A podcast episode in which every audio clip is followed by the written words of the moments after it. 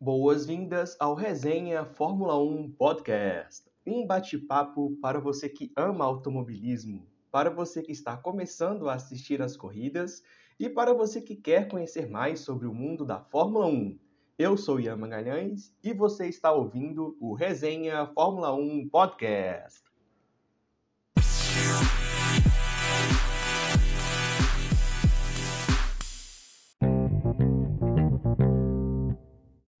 E começamos esse episódio falando sobre a corrida do próximo final de semana, Grande Prêmio de Silverstone. A Fórmula 1 chega à sua casa, Silverstone, na Inglaterra, mais um dos grandes prêmios clássicos, mais uma daquelas corridas que todos nós que gostamos de velocidade gostamos de assistir. Foi aonde foi disputado o primeiro grande prêmio no, desde o início do, do, do campeonato em 1950 50. É uma pista clássica, não tem muito o que dizer. Basta a gente olhar, nós olharmos para o grid atual e, e que das 10 equipes do grid, sete delas possuem as suas fábricas em Silverstone. Então, as equipes já fazem ali as peças e já vão para Silverstone fazer ali os testes. As únicas equipes que não possuem fábrica em Silverstone são a Alfa Romeo, a Alfa Tauri e a Ferrari, todas as, de, todas as demais possuem ali fábricas em Silverstone, que já nos proporcionou diversos momentos, momentos clássicos na categoria. Em 93 tem uma disputa incrível entre Ayrton Senna e Alan Prost, naquela temporada que, no, que, que, os, que a McLaren do Senna já não, a McLaren com o Senna já não era tão competitiva, mas ele no braço conseguia entregar grandes resultados. A Williams com um carro já de outro planeta, então você facilmente encontra é, essa disputa no, no, YouTube, é uma cena muito legal de ser assistida.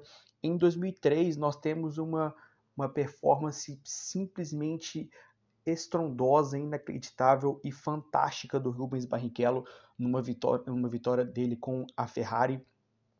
Na minha opinião, uma das performances mais dominantes do, do Rubens Barrichello, onde ele domina é, a corrida de uma forma simplesmente inacreditável. Você consegue também facilmente achar, achar essa corrida no, no YouTube.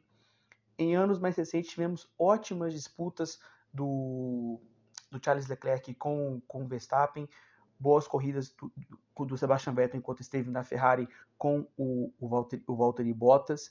E no ano passado, em 2020, foi a corrida que Lewis Hamilton, Sir Lewis Hamilton, conseguiu vencer com apenas três pneus, isso mesmo. Ali na última volta, uh, no, final, no final da corrida, os Mercedes começavam a apresentar problemas de pneu. O Valtteri Bottas acabou tendo furo alguns momentos antes. O Lewis Hamilton, na última volta, na metade da volta, teve o pneu furado. E ele conseguiu conduzir, conduzir, conseguiu levar o carro ali até o final. Então, Lewis conseguindo vencer com três pneus apenas. Então, temos diversos momentos clássicos nessa pista. Falando um pouco sobre, sobre essa pista, é uma pista grande, é uma pista que privilegia muito o acerto aerodinâmico por, pelas características de curva de alta que, que essa pista tem. E é uma pista que o, o, uh, os carros eles também precisam ter bons motores. Então, você não consegue, diferentemente de, de, da Áustria, onde você acaba reduzindo ali a pressão aerodinâmica para você ter mais desempenho nas retas, você não pode fazer isso em Silverstone. Então, o seu carro ele realmente precisa ter ali boas condições aerodinâmicas e também o motor realmente precisa ser muito bom. Ali no primeiro setor, é, nós temos duas presenças do, do, do, duas possibilidades de, de se utilizar a, a asa móvel. O primeiro setor, ele não, é, você vem de uma ali, ali, na reta, já em alta velocidade, você já tem ali um pequeno, um pequeno S, depois você tem uma sequência de pequenas de, de curvas um pouco mais fechadas, aonde você vem ali entre a curva 5 e a curva 6, você já tem uma boa reta, que é a reta Brooklands. No final dessa reta, nós temos visto ali grandes ultrapassagens e com a aerodinâmica que esses carros têm, os carros conseguem passar por um trecho ali de, de, de curva de média velocidade, de curva alta, que, passando ali pela curva 7, que é a curva Luffield interno da Woodcote, e chegando ali na Copse, esse trecho do fim da Brooklands, passando pela Luffield e a Woodcote, essa é, é onde seria, onde é a parte antiga do circuito. Então, nessa, nessa reta ali entre a curva 8 e a Cups, que é a curva 9, que é uma curva, uma curva extremamente rápida à direita, era onde ah, em anos para trás era, era onde era feito a largada. Então, dentre esse do final ali da, da Brooklands na curva 6, que, que é, é onde termina, termina o primeiro trecho de asa, de, de asa móvel, dos da asa móvel, a gente ainda consegue ver que os carros com essas aerodinâmicas atuais, eles conseguem estender ali essa disputa passando pela Luffield, entrando na Woodcote, na, na Woodcote e um, um, trecho icônico que não tem como. Todo, toda pessoa que gosta de velocidade grava já sabe muito bem. Quando saindo desse trecho da outra eles fazem a Calpse que é uma curva à direita extremamente rápida. Uma curva que, que nesses carros atuais é só um, realmente uma tirada de pé no acelerador muito rápida em algumas vezes na corrida eles vão fazer uma redução para a sétima máxima mas eles vão entrar muito rápido nessa curva. E aí existe um trecho de uma sequência de S, que é o famoso trecho Meckatz e Beckett's, que são, da, que são das curvas 10 à curva 13. Na classificação vai ser muito interessante de ver que os carros mais acert... É, com, com mais equilíbrio aerodinâmico, eles conseguem fazer esses, esses primeiros, essas duas primeiras partes do que são os trechos da Megatz, eles, eles conseguem fazer em oitava marcha. Então, o, você percebe o tanto que esses carros atuais eles são, são os carros mais rápidos da história. Você, se você pegar um board de 2000, 2001, você vai ver o tanto que esses carros faziam, já faziam a redução para chegar na, nesse trecho da Mega Back de quinta, de quarta marcha, e hoje os carros fazem praticamente a, a primeira parte da Megads uh, de pé embaixo de oitava marcha, então esses carros têm muita, muita parte aerodinâmica. Então, uma sequência de S's de quatro curvas, onde os pilotos fazem ali, a, passando ali o completo da Megatz e Beckett's, tem uma, uma, uma, quinta parte de um S, que é a entrada ali da Shape para poder da curva Shape a curva 14, iniciando na reta hangar, que é a segunda parte, a segunda possibilidade de utilização da zona da, da asa móvel, da zona de DRS. Nesta, nesta reta hangar é uma reta bem, bem grande também, então conseguimos ver ali os pilotos concluindo ali as ultrapassagens tanto nessa reta quanto ali na curva 15, que é na, na curva Stoll.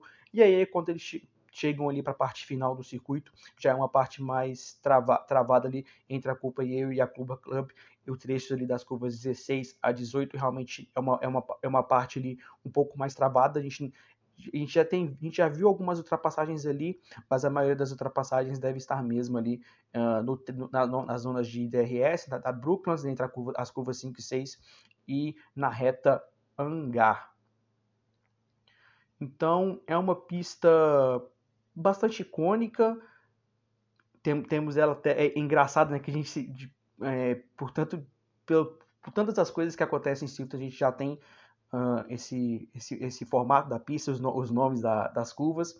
E é, nesse, é nessa pista que a Fórmula 1 se apoiou para poder testar um novo formato aí de, de classificação, de um novo formato do final de semana. Teremos então as sprints, a, a, a corrida de sprint, que na verdade a Fórmula 1 está chamando de, de, de sprint qualifying. Uh, esse formato de corrida sprint Acontece nas corridas, na, nas categorias menores, formatos como grid, com grid invertido, em outras categorias eles também existem. Foi um formato que teve várias e várias conversas com as equipes para que, que chegasse num formato que fosse interessante para a categoria e é o que vai ser testado agora em Silverstone. Existe a expectativa para termos esse formato em Monza e em Interlagos, mas por enquanto confirmado apenas em Silverstone. O que vai mudar no final de semana com relação ao formato que nós já estamos acostumados? teremos o primeiro treino na, na sexta-feira, Uh, os compostos, os compostos para esse final de semana serão os compostos C1, C2 e C3, ou seja, a gama mais dura de, de pneus disponibilizada pela Pirelli. Nesse primeiro treino, as equipes só poderão utilizar dois compostos de pneu, ou seja, ou o C1, C2, ou o C1, C3, ou o C2 e o C3. E aí, ele, a, a segunda parte já vai ser a, a a qualificação para a corrida sprint. Essa qualificação será no formato que nós conhecemos de Q1, Q2 e Q3. porém não vai existir a obrigatoriedade, aquela regra, aquela regra que nós temos no final de semanas normais, do que os pilotos que passarem para o Q2 terem que largar com, com esse pneu. Não vai existir essa obrigatoriedade. Então, na sexta-feira também ter, teremos ali o qualifying para o, a formação do grid para uh, o sprint qualifying, que será a corrida sprint. No sábado nós teremos um terceiro, é, um segundo treino, esse treino já com a liberdade de compostos que, que, que as equipes quiserem utilizar, será um treino normal assim como é hoje. E iniciando o, a sprint qualifying, nós teremos uma corrida de 100 metros uh, com que se tratando de Silverson serão 17 voltas. As equipes poderão uh, escolher o, os pneus que vão ser utilizados pela natureza do pela quantidade de voltas. Deve ser o composto C3, que vai ser o pneu macio.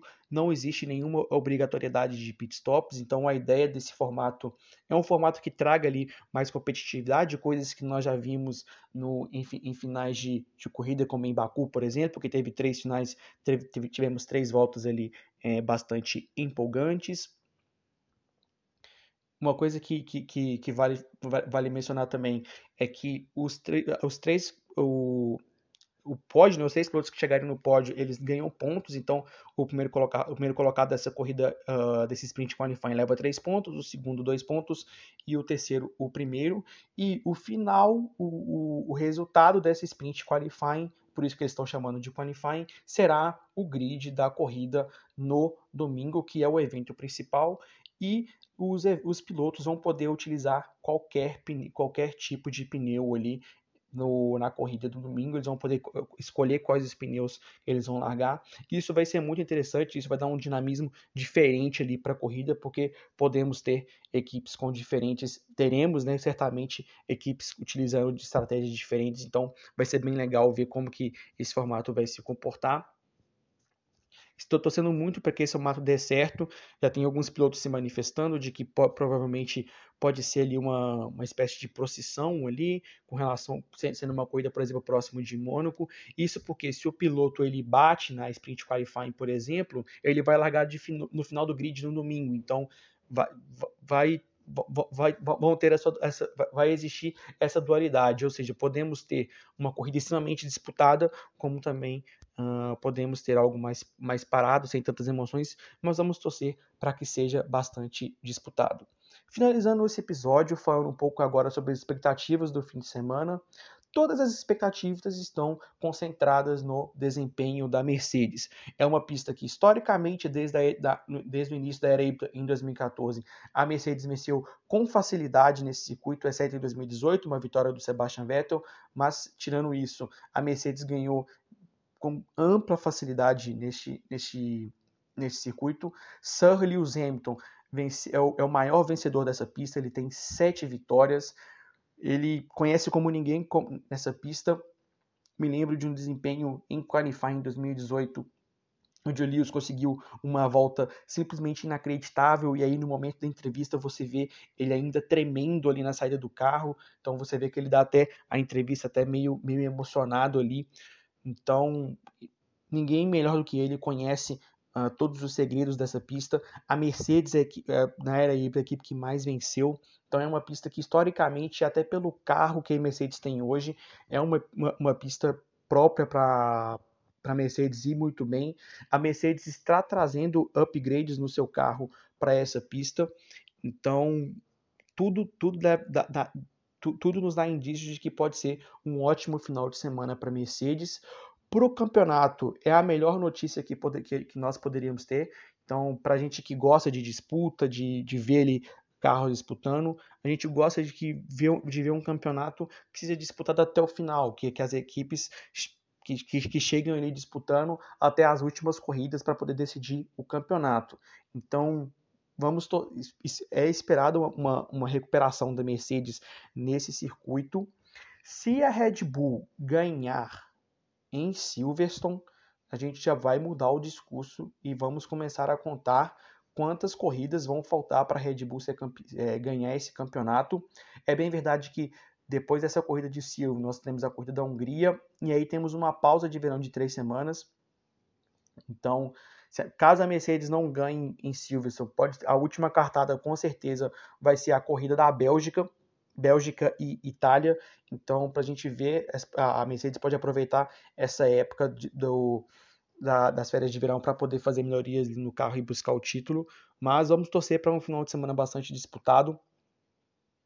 Vamos, vamos acompanhar para ver como que vai ser o desempenho da Mercedes, tanto dentro como fora, uma expectativa muito grande para que George Russell seja anunciado nesse final de semana.